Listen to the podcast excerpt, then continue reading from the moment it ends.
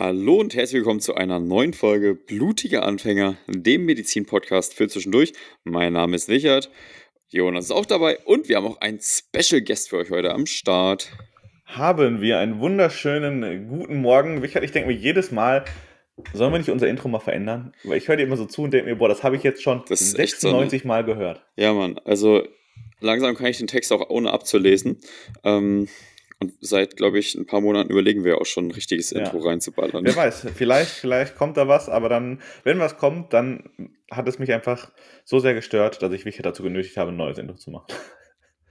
ja. Ja. aber wir haben heute was schon angekündigt. Wir haben heute einen äh, Special Guest auf der anderen Seite. Wir haben vor zwei Wochen über ähm, das Thema äh, ja, was im Gesundheitssystem schiefläuft, geredet. Und da haben wir auch angesprochen, dass ähm, ein Lösungsvorschlag von uns wäre, äh, den Beruf PA ein bisschen mehr einzusetzen oder flächendeckend in Deutschland. Und genau da knöpfen wir heute an und quatschen jetzt mit Henrik.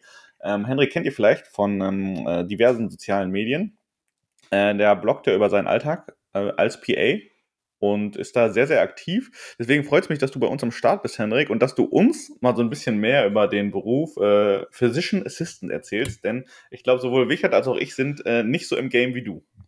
Ja, hi zusammen. Äh, vielen Dank erstmal für die Einladung und äh, ich freue mich auch, heute ein bisschen was über den Beruf erzählen zu können. Jetzt erstmal ganz direkt raus.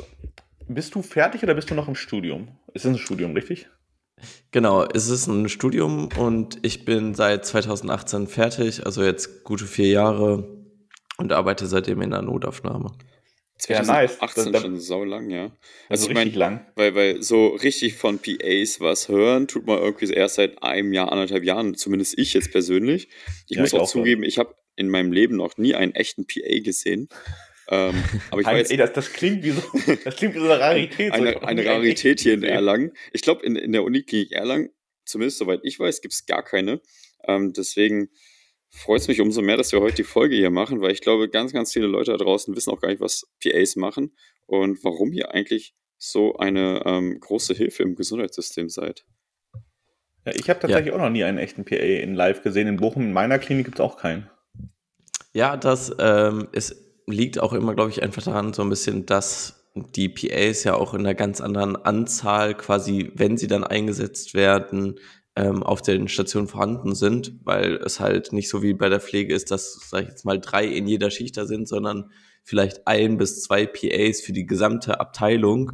Und äh, selbst bei mir im Krankenhaus, da ist eine gute zweistellige Anzahl an PAs vorhanden. Ich glaube, selbst da, wenn man manche Mitarbeitenden fragen würde, würden die sagen, PAs, oh, weiß ich gerade gar nicht, ob wir das bei uns in der Klinik ist, weil es natürlich in so einer Masse an Mitarbeitenden im Krankenhaus einfach untergeht.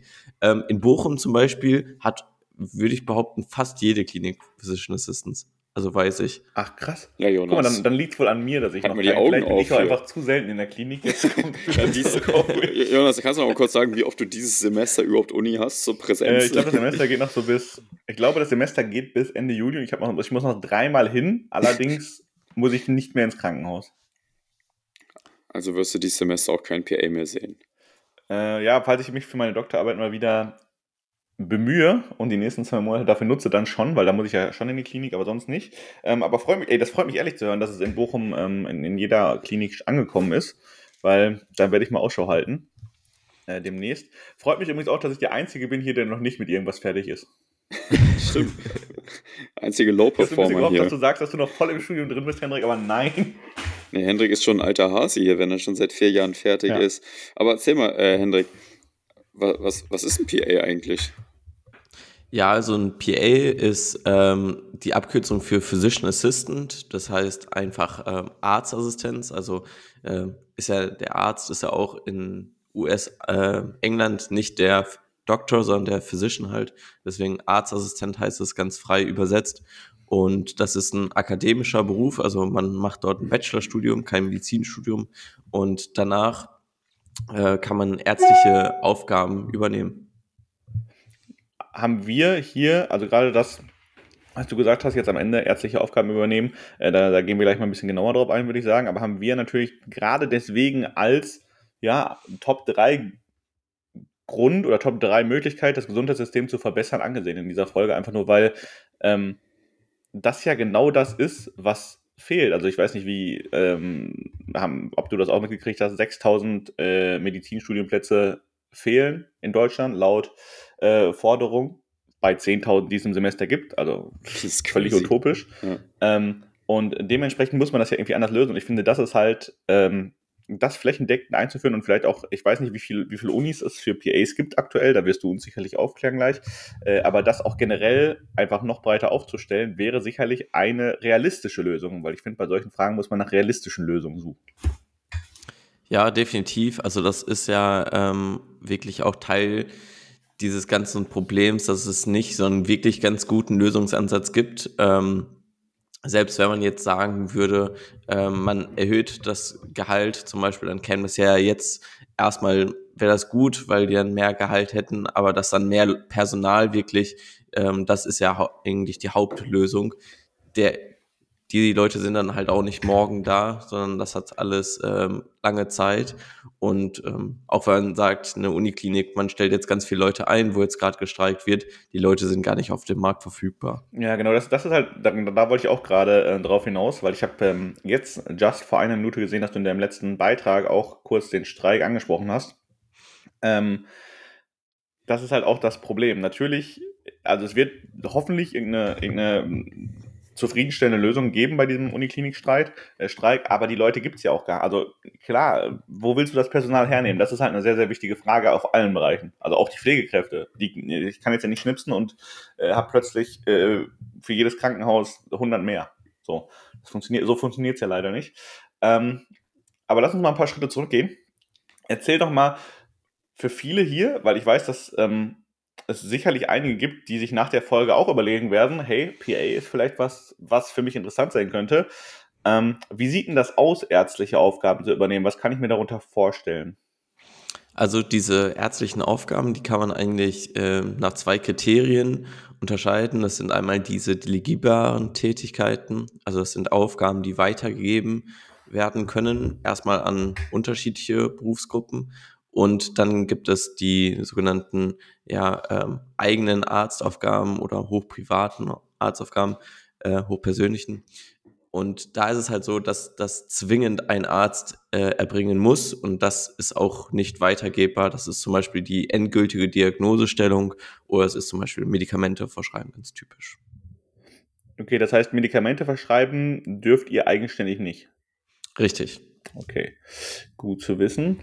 Ähm, wie, wie ist es bei dir denn gekommen? Also, wie bist, bist du morgens aufgewacht und hast gesagt, hey geil, jetzt werde ich PA?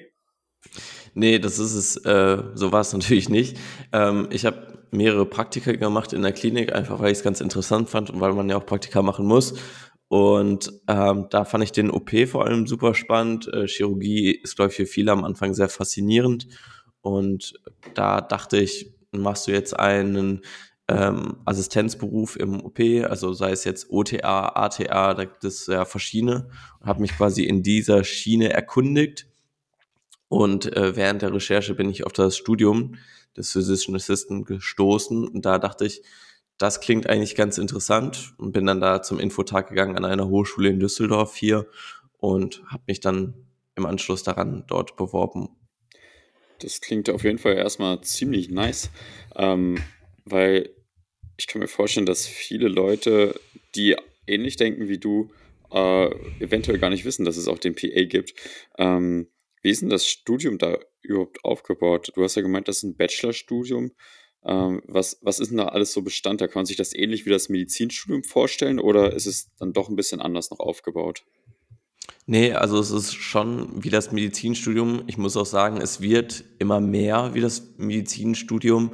Ähm, also nochmal zu den Hard Facts, das sind sechs bis acht Semester. Ähm, warum sechs bis acht? Bei manchen Studiengängen gibt es halt, die sind berufsbegleitend. Das heißt, wenn man schon eine Krankenpflegeausbildung ähm, oder Notfallsanitäter mitbringt, dann kann man das Studium halt äh, verkürzen. Und dann macht man sechs statt acht Semester und das sind dann, ist dann halt kein Vollzeitstudium mehr, sondern berufsbegleitend, also zum Beispiel am Wochenende und ähm, sonst, ja, ich sagte gerade, das wird schon immer mehr wie das Medizinstudium. Es war schon immer so, dass Naturwissenschaften, Anatomie, aber auch sämtliche Klinikfächer vorkommen, wo man quasi die Zeit so ein bisschen einspart. ist dann bei der Vertiefung der Naturwissenschaften. War die also wichtigste Frage, habt ihr Chemie und Physik im Studium? ja. Ah, Mist. Okay. Und schon ist es für ganz viele gestorben. Ah, verdammt, das wäre ganz viele, die jetzt von euch überlegen, Medizin zu machen, äh, hättest du jetzt Nein gesagt, wären die auf jeden Fall rübergegangen. Basic-Kriterium. Ja. ja, vor allen Dingen Chemie. Ja. Also ich muss sagen, bei mir war es auch noch ein bisschen weniger. Jetzt ähm, hat es nochmal angezogen. Aber es ist trotzdem halt weniger. Ne? Man befasst sich keine vier volle Semester damit. Und ähm, viele so kleinere Randfächer, die werden halt entweder sehr eingeschränkt oder halt teilweise auch wirklich gestrichen. Ich spreche jetzt zum Beispiel von so Fächern wie ähm, der speziellen äh, halsnahen Ohrenkunde, mhm. der Dermatologie und sowas. Das wird dann halt anbehandelt in zum Beispiel plastischer Chirurgie oder sowas. Aber dass man da jetzt wirklich auf tiefe Sachen äh, eingeht, das ist dann halt nicht der Fall. Und ich glaube, äh, jetzt mal, muss ich mal ganz überspitzt zu sagen, ich glaube, dass mein komplettes Semester, das gerade läuft, bei euch einfach weggestrichen wird. Schön wär's. Also, also, also, das klingt so richtig hart, aber ich bin mal im Kopf schnell durchgegangen, was ich alles für Fächer habe. Und ich glaube, ich meine, es gibt wirklich, Wichert, du weißt es ja auch, ne? es gibt bei uns äh, in der Klinik, also, also vom, vom fünften bis zum zehnten Semester, wirklich sehr viele Fächer, mit denen man nie wieder was zu tun haben wird, yep. die auch absolut super interessant sind wie Arbeitsmedizin zum Beispiel oder Sozialmedizin. Oder ähm, was habe ich? Ich habe äh, para parallel. Jetzt kommt äh, die Frustliste von Jonas. Ich, ich zähle einfach mein Semester jetzt gerade auf. Palliativmedizin und Schmerzmedizin, was de facto irgendwie schon was ähnliches ist. Oder Reha-Medizin und Naturheilkunde. Oder klinische Umweltmedizin. Das sind alles so meine Favoriten dieses Semester. Ähm, Derma übrigens auch. äh, ja, und ich, also ganz ehrlich, ich finde es sogar sinnvoll, dass das bei euch, dass das irgendwie so kernmedizinisch, also so Kernklinikthemen mehr gemacht werden, als dass ich mir jetzt ähm, Gesundheitsökonomie gebe oder was weiß ich anderes, was bei uns de facto alles Fächer sind, wo man einmal darauf hinlernt, äh, kurz seine Zeit damit ähm, ich will ja nicht verschwendet sagen, aber nutzt. Investiert. Investiert, ja, aber. Drei Tage vor ehrlich, der Prüfung. Es ist doch viel geil, ja. aber es ist doch viel geiler, wenn ich jetzt zum Beispiel viel mehr innere oder Chirurgie wiederholen oder vertiefen würde, Safe. als mir da irgendwas ähm, wie, wie Arbeitsmedizin ein halbes Jahr zu geben. Ja. ja, also definitiv und wir haben halt diese beschränktere Zeit ähm, und da muss man dann halt irgendwo gucken, wo setzt man an und das sind halt wirklich Fächer, die man halt gerade im realen Klinikalltag weniger braucht und die auch dann sehr wenig Impact haben.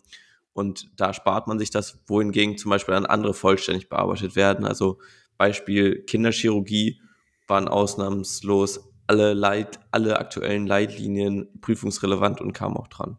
Ja, das ist nice. Das, also das finde ich jetzt wirklich nice, weil das, da hat mal jemand nachgedacht und ein praxisorientiertes Studium gemacht. Richtig. Zur, so. zur Abwechslung mal sinnvoll. Und wie ist das im, im Medizinstudium, wird ja häufig gesagt, oder beschwert man sich, dass es sehr theoretisch ist, auch wenn es in der Klinik eigentlich heißt, die wird klinischer. Ähm, wie ist es im PA-Studium? Ist es auch eher so, dass man dann Vorlesungen hat oder seid ihr auch viel in der Klinik, ähm, habt Praktika und übt viel am Patienten? Also im Vollzeitstudium auf jeden Fall. Ähm, da gibt es quasi immer Vorlesungs- und Klinikphasen. Man hat, kann man eigentlich grob sagen, jedes Semester so vier bis sieben Wochen in der Klinik und wird da halt weiter ausgebildet. Also eigentlich genau wie im PJ. Ähm, man arbeitet dann halt auch direkt da im ärztlichen Team und wird da an die Aufgaben herangeführt und das halt wirklich jedes Semester. Und ja, was halt bei uns auch zum Beispiel stark eingeschränkt sind, äh, sind einfach die Semesterferien. Also ich hatte zum Beispiel immer im Jahr drei Wochen und halt in der restlichen Zeit hat man seine Praxisphasen absolviert. Boah, das hättest du jetzt nicht sagen sollen. Jetzt ist direkt wieder das Interesse gesunken. Erst direkt Physik und Chemie, jetzt auch noch die Semesterferien. Aber gut, im Studium ist äh, im Medizinstudium ist es nicht wirklich anders, ne, Jonas? Nein, also, du hast ja, ja, du hast ja Formulaturen Farmus ja, und dann genau. noch irgendwie Praktika oder so. Also wir hatten zum Beispiel auch das ganze Physikpraktikum, das waren, glaube ich, zwei Wochen, war auch mitten in den Ferien. Also. Leute kommen nach Bochum, studiert hier, denn ich habe noch nie irgendwas in den Semesterferien gemacht, außer halt Pflegepraktikum, Formulaturen ja, aber so an Praktika oder Klausur. Ich habe auch noch nie eine Klausur in den Semesterferien geschrieben. Das ist echt eine Schande. In Bochum gibt es auch einfach eine Woche Pfingstferien. Also, ich ja. meine, in, in, der Schule okay. Und Jonas hat mir gerade vor dem Podcast erzählt, die hatten einfach die ganze letzte Woche wegen Pfingsten eine ja, ganze Woche einfach frei. Also, wieso? Wieso? Ja, weil Pfingsten war. ich verstehe jetzt die Frage nicht genau. Ja, doch, das ist berechtigt auch. Ja. Ähm, aber was jetzt für mich interessant ist gerade, wir reden jetzt hier gerade noch über das Studium. Äh, wie viele Unis gibt es denn überhaupt, die das anbieten in Deutschland? Also es sind so 17 Hochschulen und okay. insgesamt sind das halt 40 Standorte. Es gibt einige Hochschulen, die haben zum Beispiel fünf, sechs Standorte und die Zahl nimmt aber jetzt auch gerade so exponentiell zu. Ähm, gerade in Baden-Württemberg, Bayern kommen jetzt etliche staatliche Hochschulen dazu und ja. Was, was kann man sich das dann heißt, vorstellen? Wie viele Plätze sind das dann pro Semester? Also alle, also dieses Jahr waren es insgesamt in Deutschland, ich glaube 1200. Ach, nur so Plätze. wenig, okay. Ich hätte jetzt gedacht, genau. so bei, bei 40 Standorten, das klingt so viel, dass es irgendwie dann äh, so Richtung Medi Medizinstudiumsplätze aber geht, aber das ist ja doch deutlich 1200 weniger. hast du jetzt gesagt, ne? Ich ja. überlege gerade, sind letzte Mal, als ich gegoogelt habe, bei Humanmedizin stand da pro Semester 9.892 ja, knapp 10.000, so. ja. Also knapp 10.000. Ich meine, das ist auch, ja auch nur in Anführungsstrichen das Zehnfache davon. Das heißt, der Unterschied ist jetzt nicht so geisteskrank riesig. Ja, man muss halt da auch einfach bedenken, dass sich die PAs, wenn sie dann fertig sind, halt nicht so ganz krass verteilen. Ja, also es gehen nicht so viele ganz später aus der Klinik raus und in irgendwelche Arztpraxen und sonst was. Also die bleiben schon ein bisschen ja, mehr in der Klinik. Ja. Und ähm, hatte ich zu Beginn schon mal so aufgezeigt. Es ist halt nicht so, dass dieses, ja, man irgendwie drei pro Schicht hat oder so, sondern ein bis zwei pro Station. Und ähm, die bleiben da ja auch, also die rotieren nicht. Das heißt, wo man sonst irgendwie vielleicht fünf Assistenzärzte hat, hat man dann ein bis zwei PAs zusätzlich. Und dadurch ja, braucht es ja auch so ein bisschen weniger PAs.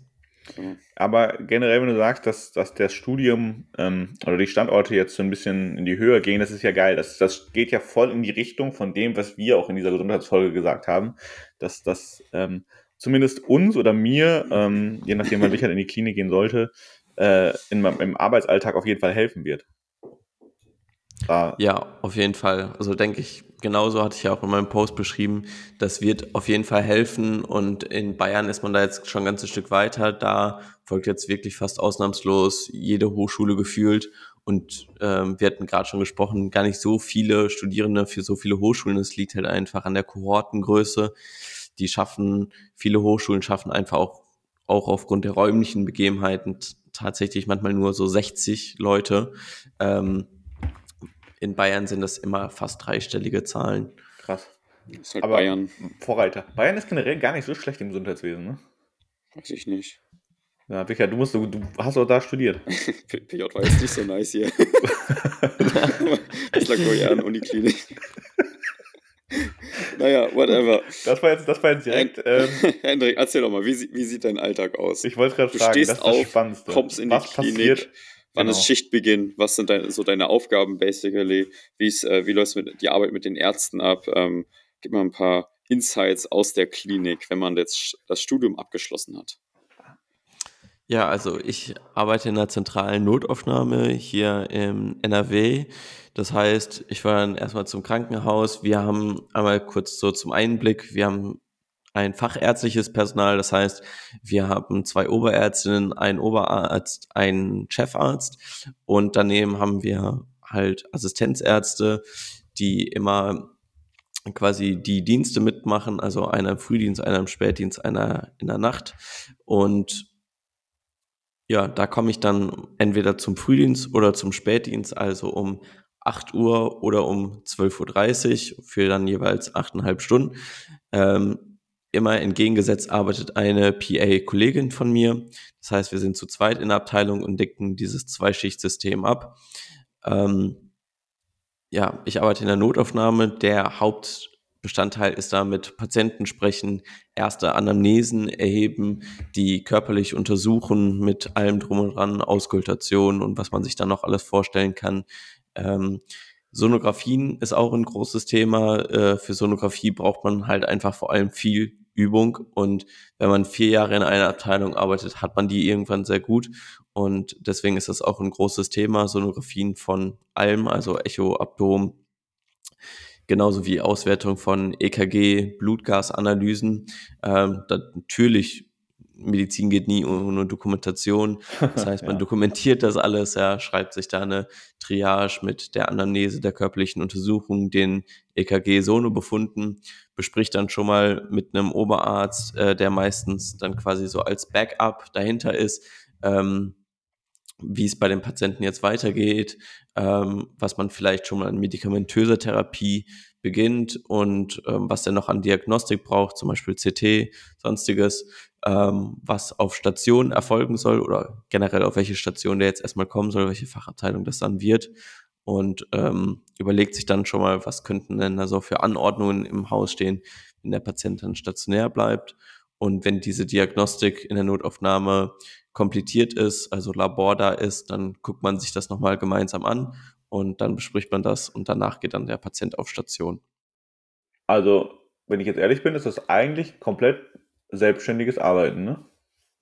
Ja, also das ist äh, zu 90 Prozent total selbstständig. Das kommt natürlich immer, jetzt sage ich mal auch natürlich stark auf die Komplexität des Falls an. Wenn da jetzt irgendwas ist, wo man da alle zehn Minuten irgendwie Medikamente nachgeben muss, dann ähm, muss man da natürlich auf jeden Fall viel enger in Absprache arbeiten. Wenn das jetzt ein Fall ist mit einer ziemlich, äh, mit einem ziemlich klaren Weg, dann äh, bedarf es auf jeden Fall weniger Absprache. Das ist natürlich klar, aber sonst ist es sehr selbstständig, ja. Ja, also so soll es ja auch sein. Man, ja, genau, man soll ja nicht alles zusammen machen, weil sonst ist ja, ja keine Entlastung.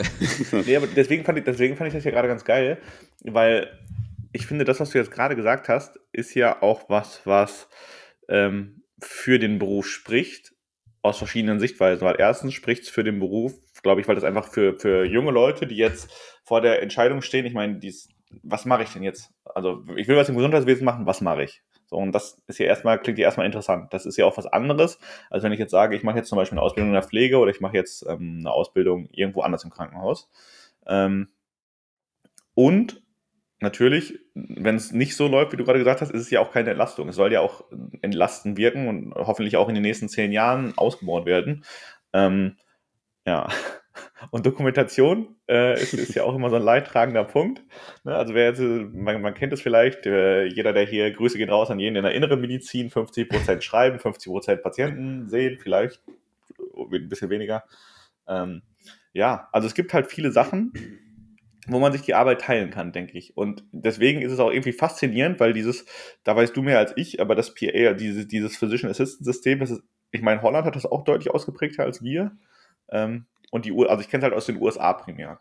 Äh, und man hätte da ja mal früher drauf kommen können hier bei uns in Deutschland. Das Gesundheitswesen ist ja nicht erst seit gestern kaputt.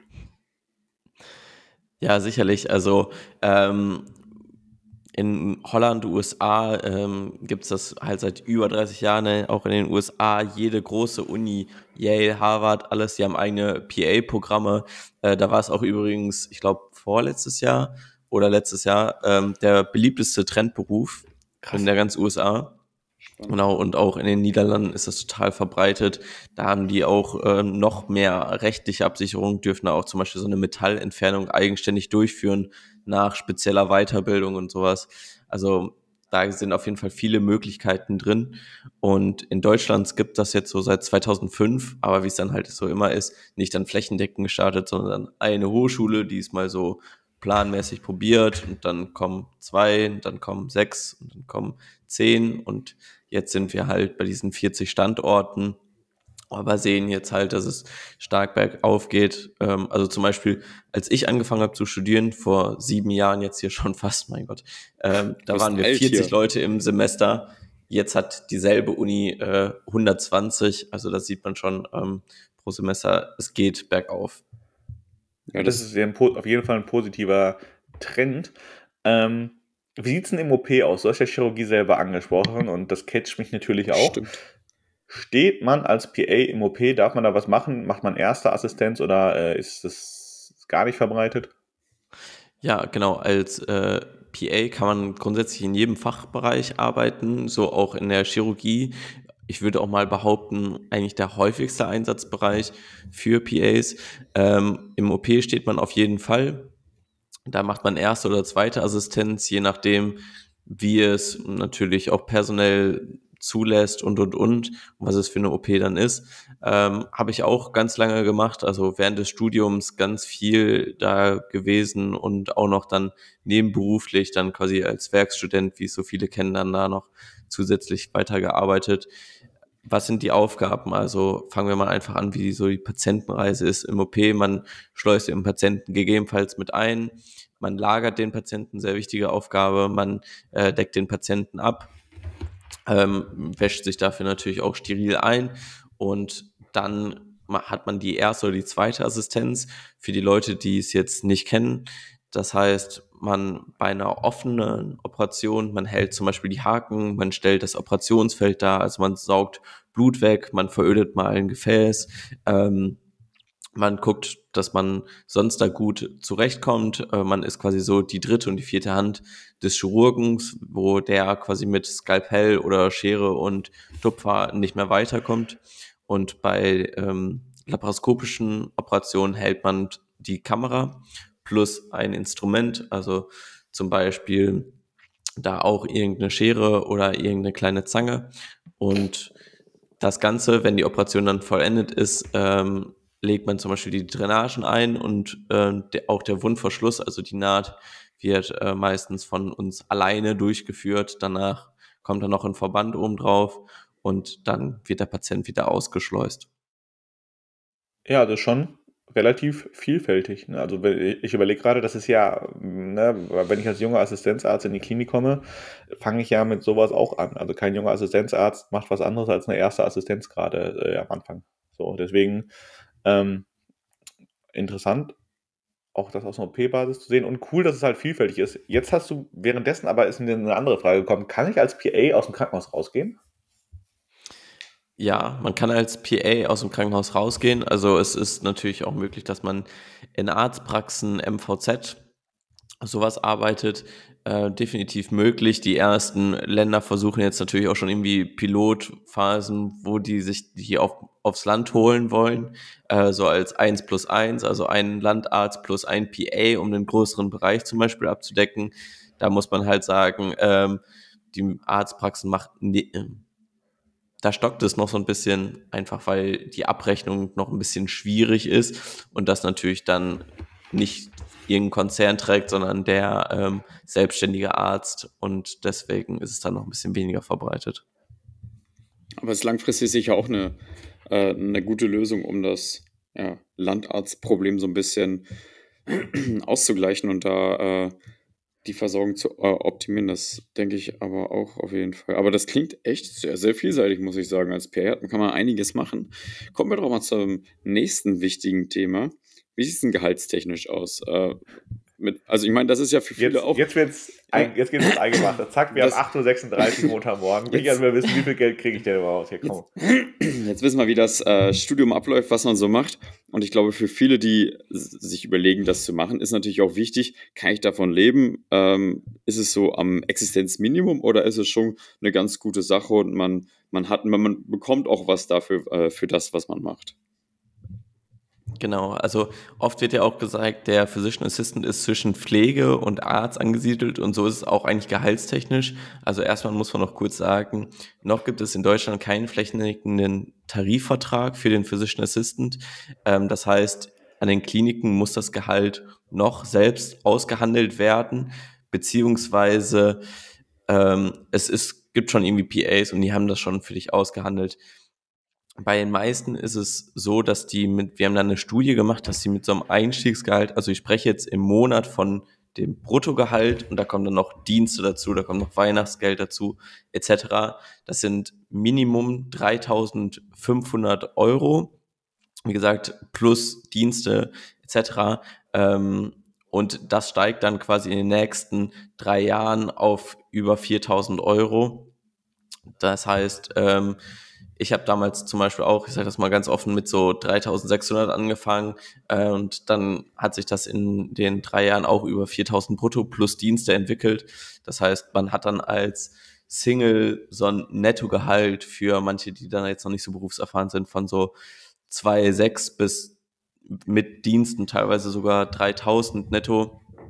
Ich finde, das ist ein ganz faires äh, Bachelorgehalt. Ja, erstmal nice, dass du hier offen und ehrlich damit umgehst. Dafür stehen wir ja hier im Podcast, finde ich sehr cool von dir. ähm, und das ist also definitiv ein Anreiz. Ich meine, wir müssen ja nicht drum herum reden. Irgendwie will doch auch jeder was machen, was finanziell auch äh, sich lohnt. Und deswegen sicherlich ein wichtiges Thema, auch wenn wir hier über so ein neues, in Anführungsstrichen, Berufsfeld reden. Weil im Endeffekt wollen wir ja auch mit dem Podcast Leuten zeigen, was gibt es denn da draußen alles überhaupt. Und wenn jetzt hier eine Person der Community oder vielleicht auch fünf eher realistisch gesehen, äh, sich denken, boah, geil, das gucke ich mir an, da informiere ich mich, dann hat sich diese Folge ja schon gelohnt. Ähm, weißt du, ich habe absolut keine Ahnung, mit was fange ich denn so in der Pflege an? Weiß das irgendjemand hier?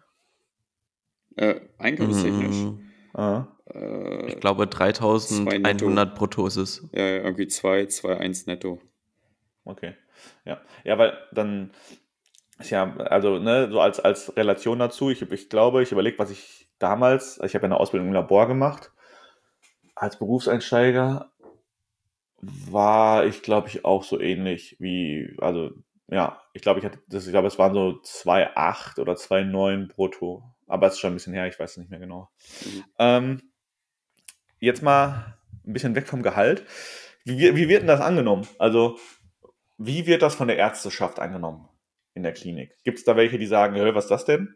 Warum will mir jetzt jemand meine Aufgaben wegnehmen? Ich möchte doch bitte selber diese Sachen machen. Oder sind die erst mehr arbeiten, dankbar? bitte. Also, wie es immer so ist, es gibt immer Befürworter und welche, die es nicht so mögen. Ähm, bei mir wurde es immer ziemlich positiv aufgenommen, auch gerade von den Ärzten. Ich glaube, wie gerade wie ich ja schon sagte, die meisten sind froh, wenn erstmal eben die Arbeit abgenommen wird, weil es ist auf jeden Fall genug Arbeit da und ähm, die meisten müssen ja auch dadurch jetzt nicht irgendwo zurückstecken. Und ähm, bei uns wird es auf jeden Fall super aufgenommen. Ähm, die Ärzte, die freuen sich sehr, ähm, auch weil kontinuierlich Mitarbeiter auf den Stationen beziehungsweise in den Fachabteilungen da sind. Und das heißt, wenn die dann zum Beispiel zu uns in die Notaufnahme rotieren, dann wissen die, ah, okay, hier gibt's jemanden, der hier schon seit vier Jahren ist und ich bin jetzt ganz neu hier in der Notaufnahme und äh, kenne mich mit manchen Sachen noch nicht so aus und kann den dann vielleicht nochmal fragen, äh, wie jetzt hier entweder der spezielle Ablauf ist oder irgendwas fachspezifisches, äh, was man da jetzt vielleicht mal überlegen kann, ohne damit jetzt direkt zu einem Oberarzt gehen zu müssen. Und äh, das finden die meistens auch ganz gut so. Alles andere wäre ja auch dämlich, wenn wir mal ganz ehrlich sind. So. Also, jeder Arzt, der jetzt sagt, ey, ich will die Sachen selber machen oder äh, nee, Entlastung brauche ich nicht, der hat, glaube ich, irgendwie sein eigenes Berufsleben noch nicht ganz verstanden. ja und möchte nicht vor 20 Uhr aus der Klinik rausgehen. das gehört dazu. Man muss in Assistenzarztjahren einfach da durch und fertig. So. Nee, ähm, was, was vielleicht, du wirst es ja, ich habe gesehen, du bist auf ähm, Social Media relativ aktiv im PA-Bereich. Kriegst du mit selber, dass das Interesse wächst daran? Weil ich denke mal, die Leute treten da sehr, sehr viel auf dich äh, oder an, an dich ran wahrscheinlich dann, wenn sie sich über dieses Berufsfeld informieren wollen. Ja, auf jeden Fall. Also das Interesse wächst und ähm, auch die Studiengänge werden ja immer größer, was ja auch dafür spricht und das freut uns natürlich sehr. Ähm, ist manchmal ganz interessant. Also ich glaube, jetzt gibt es nochmal richtig viel mehr so Studierende, die das Berufsbild kennenlernen. Früher war es halt tatsächlich so, dass eher ähm, viele aus der Pflege oder so, die nach einem Exit gesucht haben, das Studium wahrgenommen haben und jetzt werden es halt immer mehr ähm, quasi primär qualifizierende oder sagt man auch die quasi direkt nach dem Abi starten. Ja, ihr macht ja auch nice Arbeit da auf, auf Instagram. Ähm, so haben wir uns ja auch kennengelernt, obwohl nicht, ich glaube, das war damals sogar noch in, in Clubhouse-Zeiten. Ähm, Stimmt, Boah, damals. Die guten alten Januar 2021 als like, Clubhouse. noch kennt. Wow. Ja. ähm, lass uns mal wieder einen Clubhouse-Talk machen. Unbedingt, ja. fünf Leute, die zuhören. Safe. Ich weiß gar nicht, ob es die App noch gibt oder so. naja. Doch, ich habe letztens gesehen, letztens habe ich äh, in der Story von jemandem gesehen, dass er bei Clubhouse was gemacht hat. Richtig wild. Naja, wie, wenn ich jetzt mein Abi mache, oder Abi schreibe. Und ich denke mir, ich möchte PA werden. Wie bewirbt man sich da? Ist das auch zentral? Ist das ähm, von Uni zu Uni spezifisch? Muss ich dann 40 Bewerbungen schreiben oder wie läuft brauch das Ganze? Warte mal, brauche ich einen bestimmten Durchschnitt? Das ist das Ja, stimmt, das ist auch wichtig, ja. Da kann ich jetzt wieder ein paar einsacken. Nein, man braucht erstmal keinen bestimmten Durchschnitt. Ähm, bei den, die meisten sind eigentlich alle noch NC-frei und setzen bei ihrer kleineren Kohortengröße einfach auf ähm, eigenständige ja, Entscheidungskriterien, zum Beispiel hat, wie engagiert sind die Leute oder sowas. Und ähm, um Wirtschaftsfrage zu beantworten, man muss sich dezentral bewerben, also man muss an die Hochschule direkt herantreten und sich äh, bewerben und die haben dann halt ein eigenes äh, System. Manche fordern auch zum Beispiel so Mini-Prüfungen oder so vorab, wo so Basic-Medizinsachen abgefragt werden. Das sind aber vor allem die Hochschulen, wo man nur mit äh, beruflicher Vorerfahrung studieren kann. Wichtige Frage. Ich, also ich, du, du hast sowas ja wahrscheinlich nicht gemacht, aber was ist denn so eine Mini-Prüfung? Auf was muss ich mich da einstellen? Ich, ich frage mich jetzt gerade, ob ich die schaffen würde. genau, also ich, ich muss es nicht machen. Das ist zum Beispiel sowas, ähm, Zelle beschriften. Ähm, was ist. Das sind Variationen. Ähm, was sind Boah, hier Muskelagonisten und Antagonisten und all okay. sowas. Ähm, ja, so ganz basic Sachen. Ähm, was ist die Definition einer Metastase und sowas, ja. Also so Medizin, ganz, ganz Grundkenntnis, also quasi so Bio-Leistungskurs, ja. denke ich mal. Ja, ich überlege, also Zelle beschriften ist auf jeden Fall Bioleistungskurs, wobei ich habe letztens ja. gelesen, dass äh, es gibt deutsche, es gibt Medizin-Unis, wo Zellbiologie wohl scheinbar eine harte Klausur ist, deswegen doch nicht so ohne. Ähm, aber finde ich, ich, ich habe nämlich gerade einfach nur überlegt, als du es gesagt hast, ich weiß nicht, ob du den TMS irgendwann mal geschrieben hast, aber wir beide haben den geschrieben. Da gibt es ja auch so einen ähm, medizinischen Verständnisteil oder so, Richard, ne? Irgendwie in die mhm. Richtung. Also, wo du also medizinische auch, Texte verstehen. Ja, genau, wo du quasi auch so ein bisschen medizinisches Hintergrundwissen anwenden musst. Aber das ist ja doch eher was anderes dann nochmal als das, was äh, die, dieser Einstiegstest ist. Ja, glaube ich schon. Also ich habe den TMS nie geschrieben. Äh, ich kenne ihn nur so grob, ganz grob von Erzählungen vom Aufbau. Äh, glaube ich auch, dass sich das nochmal unterscheidet. Ich meine, prinzipiell auch nicht schlecht, dass, also, wenn, wenn jemand jetzt gar keinen Plan von sowas hat und da komplett draus ist, dann sollte er vielleicht auch nicht im Gesundheitswesen arbeiten. So. Ja. Ähm, knallhart jetzt hier gesagt. So. äh, ähm, aber jetzt, toll, Michael, jetzt habe ich mich selber rausgebracht. Scheiße. Montagmorgen doch zu früh für dich. Montagmorgen eindeutig doch zu äh, früh Wo für waren mich. Wir? wir waren bei, ähm, den, bei, bei, den Aufnahmetests. Genau, ja, genau also bei Aufnahmetests. Aber ich wollte jetzt wieder zurück in die Praxis gehen. So, ah, zurück, ja, zurück in die Praxis. Was ist denn, was ich mir vorstellen kann, so jetzt, um das jetzt ein bisschen überspitzt zu sagen, aber gerade so diese soziale Medien sind ja hart. Also, wenn du diese Kommentare, ich weiß nicht, ob du selber bei TikTok aktiv bist, aber TikTok-Kommentare sind ja. der Hammer. Ähm, Gibt es da Leute oder kriegt ihr oft das Feedback, dass jemand sagt, ey, toll, das ist ja quasi nur ein Beruf, ihr macht den Beruf ja nur, weil ihr keinen Medizinstudienplatz gekriegt habt? Mhm. Ja, das ist definitiv was, was man irgendwann zu hören bekommt. Ähm, genauso irgendwie von wegen, ja, bei uns ist das Krankenschwester Deluxe, wo ich auch denke, was ist das denn für ein Kommentar? Also auch erstmal total degradierend für die Pflege und man macht auch keine pflegerischen Tätigkeiten, aber das ist ein anderes Thema. Ja, auf jeden Fall. Ähm, bekommt man mal irgendwie gesagt, ach so, das sind die Verzweifelten, die irgendwie keinen Medizinstudienplatz bekommen haben.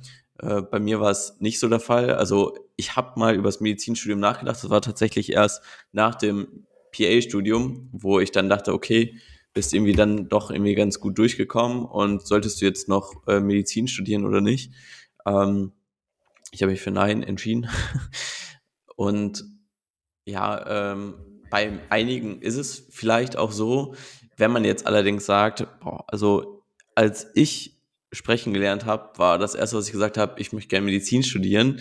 Für die Leute ist es halt auch sicherlich falsch. Ne? Also ich glaube, egal wie gut dann im Ende des Tages der PA-Beruf hat, wenn man so eine ähm, innerliche Vorstellung hat, dass man Arzt werden will, ähm, dann wird man diese auch selten irgendwie ablegen und dann sollte, gibt da ja genug Wege, dann sollte man auch versuchen, noch ins Medizinstudium irgendwie reinzukommen und sei es dann im Ausland, äh, weil man sonst einfach nicht glücklich wird, weil man so eine ja, halbe Lösung nur gewählt hat und dann, glaube ich, denkt man sich immer noch, ach, hätte ich mal früher nicht.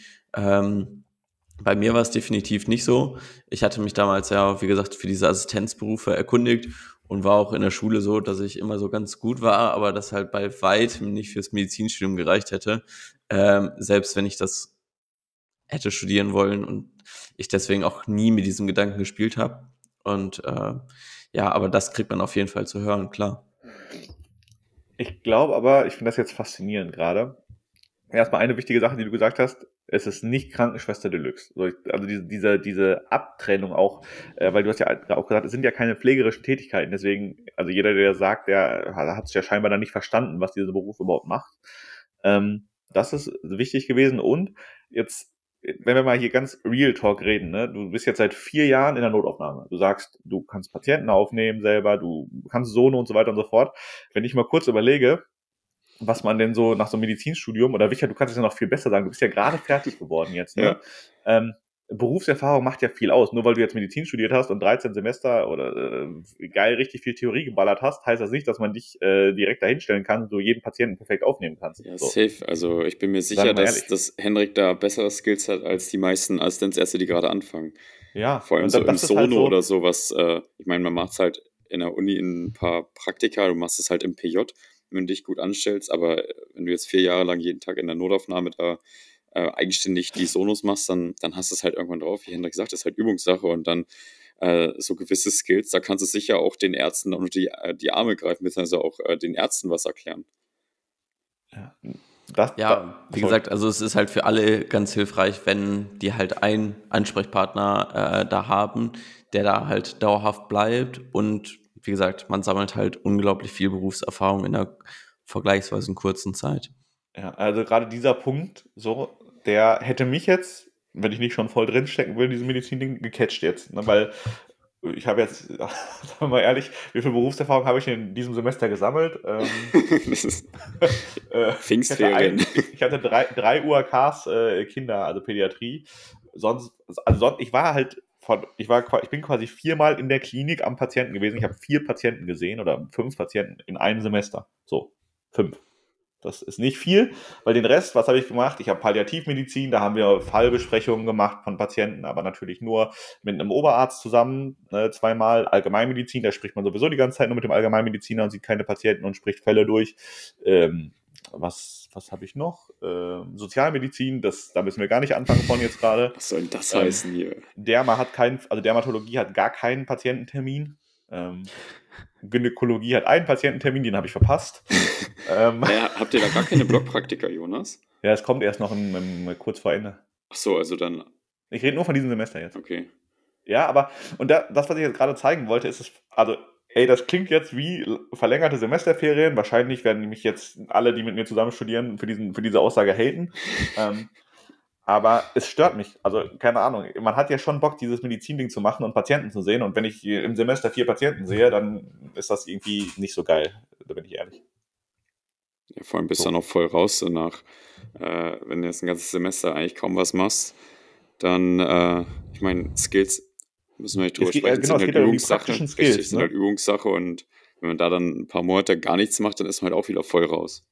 Ja, und vor allen Dingen, erinner dich, wir haben ja mit genug Ärzten gesprochen, die, doch, die dann noch selber gesagt haben, ey, diese praktischen Skills, da bist du als Student selber für irgendwo verantwortlich, dass du Bock drauf hast und dass du dir die aneignest im Studium und nicht, dass du irgendwie immer, wenn, wenn jemand äh, fragt, wer möchte hier untersuchen oder wer möchte dies und jenes machen, irgendwie auf den Boden guckst und in der Ecke stehst. Wie es die meisten Also so kommt man auch durchs Studium, ne? Das ist jetzt kein Scherz. Ja, auf jeden Fall. Also prinzipiell lange Ausführung dafür, dass diese praktische Erfahrung, die du in vier Jahren sammelst, super, super krass wertvoll ist.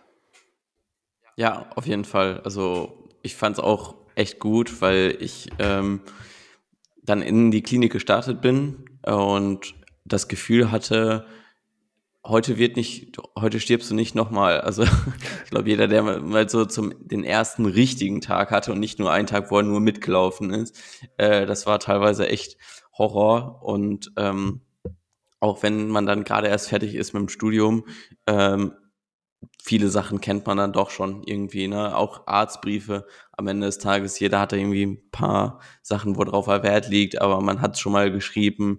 Äh, man weiß, wie man sich im OP zu verhalten hat. Man weiß, wie die groben Abläufe einer Station sind und alles. Und ähm, das hilft einem super viel. Und auch echt so die Patientengespräche. Das ist was, was man erlernt.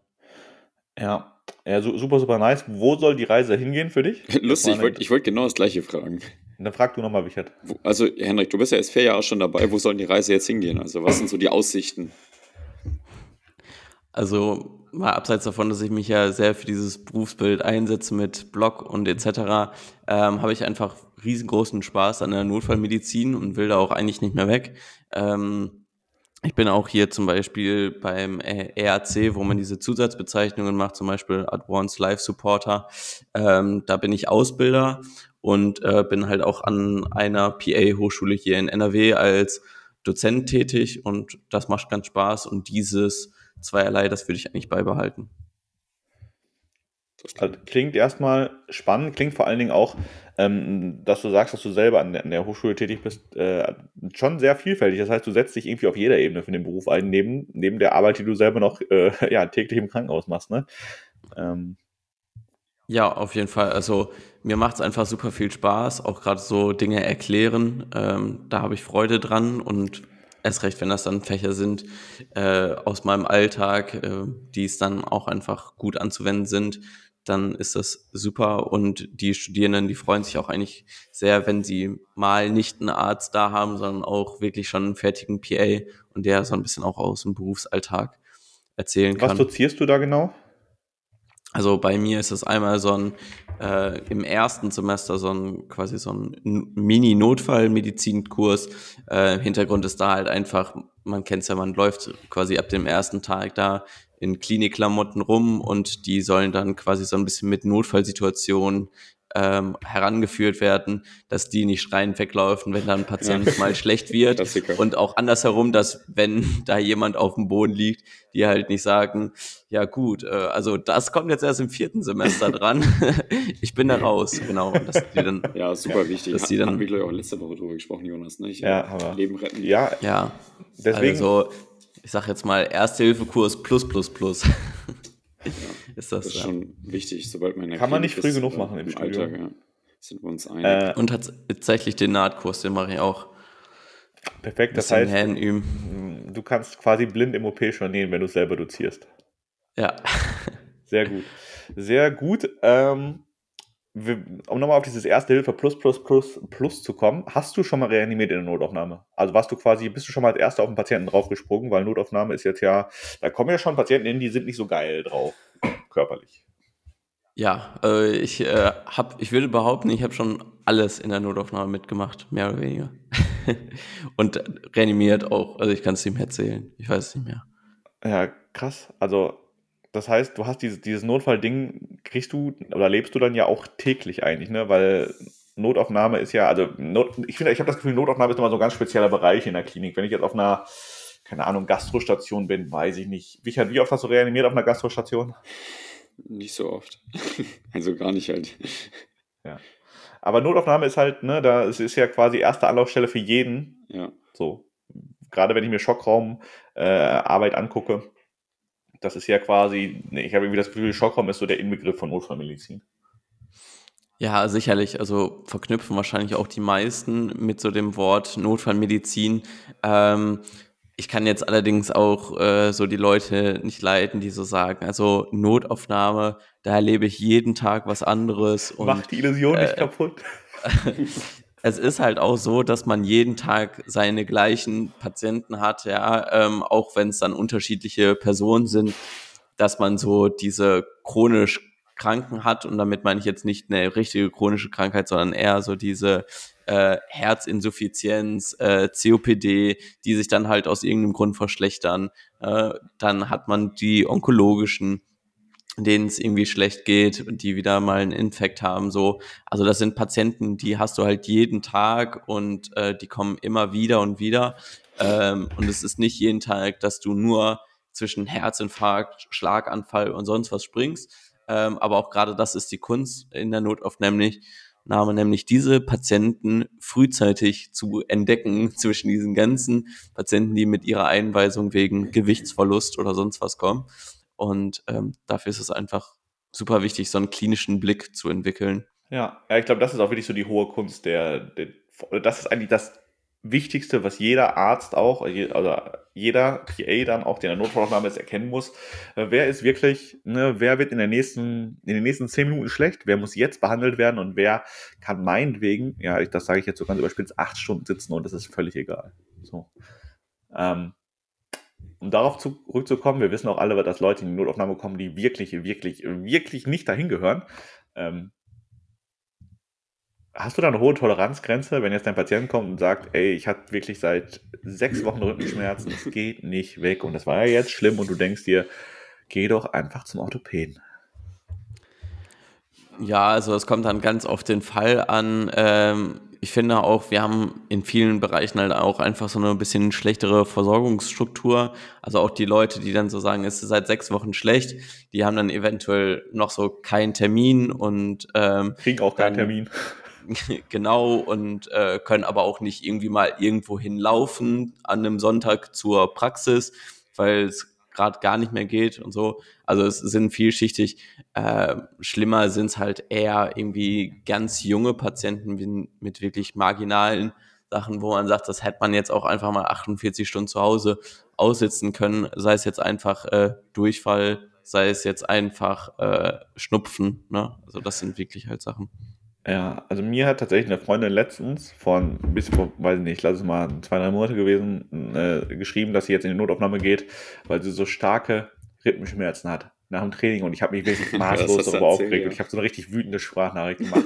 Und Spoiler, es war keine gebrochene, es war keine gebrochene Rippe, weil dafür muss man ja auch erstmal ein Trauma haben, damit man sich die Rippe brechen kann. Die bricht nicht einfach nur so bei jungen Menschen. Ähm, ja, und im Endeffekt hat die einen Röntgen-Thorax gekriegt, wow. damit der Arzt sagt, ja, ist was Muskuläres da und ist dafür an einem Sonntag in die Notaufnahme gegangen und ich dachte mir, genau sowas. Und hat ja. sich schön Röntgenstrahlen gegönnt. Ja, das ist, ja, also, ne, wie gesagt, wir machen ja der Werbung dafür, dass jeder immer in eine Notaufnahme gehen kann und dass es auch gut so ist in Deutschland. Aber da muss man dann vielleicht auch mal kurz überlegen, was, ich meine, ne, das, wenn die Symptome nicht irgendwie was Organisches zulassen und wirklich nur nach einem Sport plötzlich was wehtut, dann ist es eventuell auch nicht, ne, ja, also ich reg mich ja. jetzt nicht nochmal drüber auf. Ja, das äh, wirklich, das Problem ist ja nicht in der Notaufnahme, dass es halt ein Patient mehr ist, sondern halt ein Patient mehr, der halt auch gleichzeitig immer irgendwie Personal von wem anderen genau. zieht. Ja. Von dem Patienten, der vielleicht wirklich gerade, gerade wirklich in dem Moment einen Infarkt hat. In dem Moment, aber kein ja. EKG geschrieben gekriegt, weil noch keiner Zeit hatte. Und die Leute, die den Infarkt haben, das sind nicht die Leute, die im Wartezimmer stehen und rumschreien und meckern. Nee. Das Dafür ist ja das haben die Problem. keine Energie mehr. Das wäre super, wenn die das ja. machen würden. So. Ja. Jetzt ist Blutdruck wieder gestiegen. Ja, toll. Achso, die will übrigens auch Medizin studieren jetzt. Achso, die studiert noch gar nicht. Ich dachte, die wäre jetzt auch irgendwie Medizinstudentin. Nee, nee, das muss man ihr vielleicht zugute halten. Noch ja, okay, dann stell dir vor, die wäre jetzt im zehnten Semester oder so. so. Scheiße.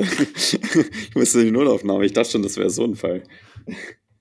Ich überlege, ich war tatsächlich, ich war einmal in meinem gesamten Studium, ich war zweimal in meiner gesamten Studienlaufbahn ähm, in der Notaufnahme.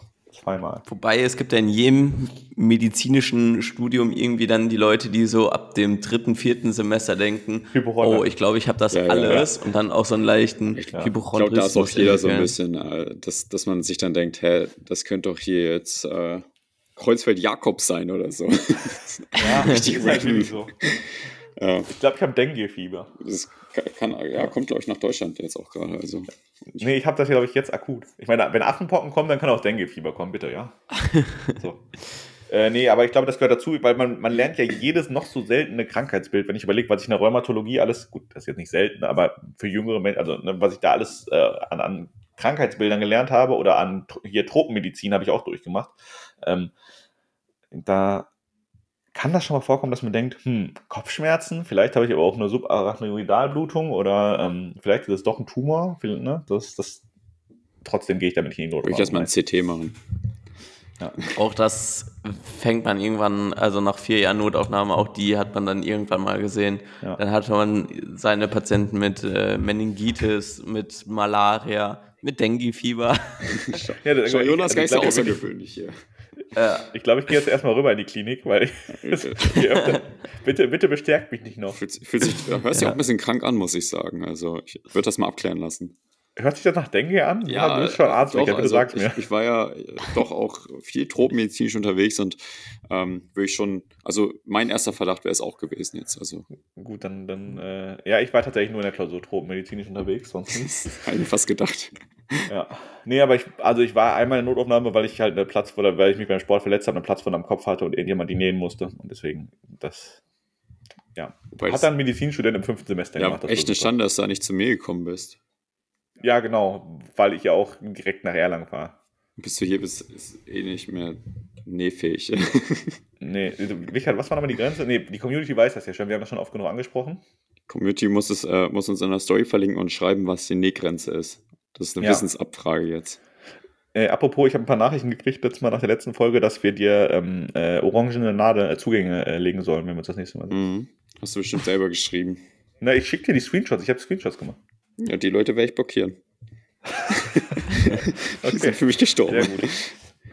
Henrik, wenn du jetzt abschließend zu dieser Folge nochmal irgendwie für, dein, für deinen Beruf Werbung in drei Sätzen machen sollen würdest, was würdest du sagen? Verkauf mal. Für alle Leute, die medizinisch interessiert sind und äh, weder bei in der Pflege noch vielleicht in der Ärzteschaft ihre Profession gefunden haben, für die ist einfach der Physician Assistant ein richtig geiler Beruf. Äh, du wirst sehr dankend in den meisten Kliniken aufgenommen. Da passiert noch in den nächsten Jahren super viel. Du hast ein Bachelorstudium, da hatten wir jetzt gar nicht so drüber gesprochen, aber das heißt, du kannst auch einfach etliche Masterstudiengänge natürlich noch studieren, die dich nochmal auf ganz andere Perspektiven heben oder in ganz andere Einsatzbereiche bringen. Und ähm, ja, man ist auch tatsächlich oft aus dem Schichtdienst raus. Ja? Man arbeitet eben keine Nächte mehr, keine Wochenenden mehr. Und das ist echt wirklich richtig gut. Jetzt hast du das, das krasseste Argument ganz am Ende der Folge gebracht. Ja, fand ich auch. Man muss sich manche Dinge aufsparen. Ja. Das Beste kommt zum Schluss. Für alle, die, die bis, bis zum sagen. Schluss zugehört Ja. haben, die haben nochmal das Sahnehäubchen mitbekommen. Ja. End Schlusszuhörer wissen mehr. So, tolles Motto. Also wir unterstützen das. Wir haben in der letzten Folge ja, oder vor zwei Folgen auch drüber geredet. Ich hoffe oder ich wünsche mir, dass, das, äh, dass der Physician Assistant Deutschland weit sich etabliert, Ja. ausgebaut wird. Äh, in, in, irgendwann halt auch einfach in, in jeder Klinik jemand ist da. Weil äh, jetzt völlig unabhängig, äh, dass, dass ich denke, dass das für meine ärztliche Karriere super ist. Äh, Für Ich glaub halt vor Dingen, dass das für für die Patienten super Patienten. Ja.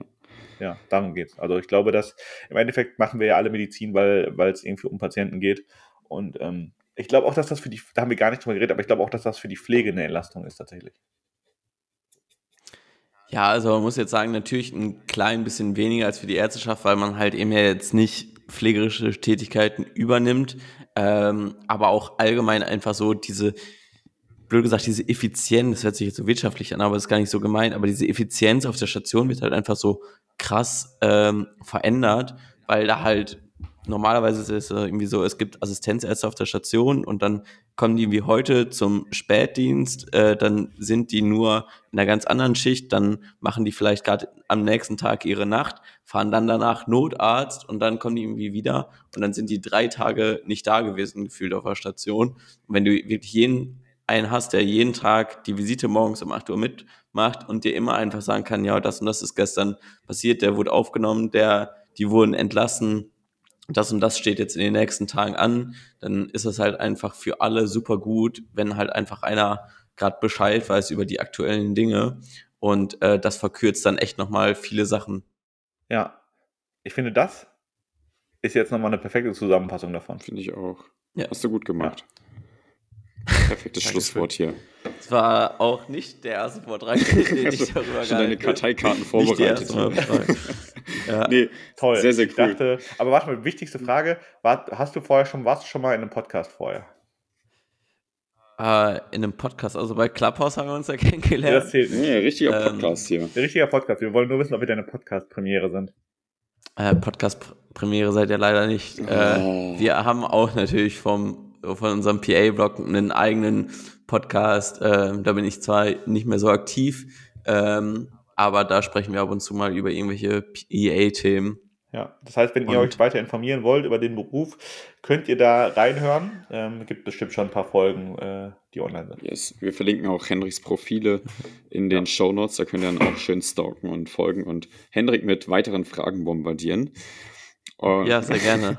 Alle Fragen direkt an Hendrik, weil ich weiß jetzt genau das gleiche über den Beruf, wie ihr, wenn ihr diese Folge gehört habt. Yes, un ungefähr so. Deswegen äh, bei speziellen Fragen an Hendrik wenden und äh, da gibt es auch jeden Tag tolle Inhalte, wo ihr Neues lernen könnt. Und äh, ja, ich würde sagen, das war auch eine sehr, sehr geile Folge über das Thema Physician Assistant und ich denke für viele Zuhörer, die noch nicht so richtig wissen, in welche Richtung es gehen soll oder in eine medizinische Richtung gehen wollen, aber nicht richtig wissen, welche, ist das nochmal eine, eine coole Ergänzung und äh, ein ganz, ganz neuer Blickwinkel und ich, wir danken dir herzlich für deine Zeit hier am Montagmorgen, lieber Hendrik. Und äh, ja, vielen, vielen Dank für die ganzen Infos. Ja, danke euch für euren Support. Äh, auch über in der letzten Folge habe ich mich super gefreut und dann auch für die Anfrage zur Podcast-Folge. Ähm, vielen lieben Dank für die Reichweite. Sehr gerne. Leute, wir hören uns nächste Woche mit einer neuen Folge. Macht's gut, bis dann. Tschüss. Ciao.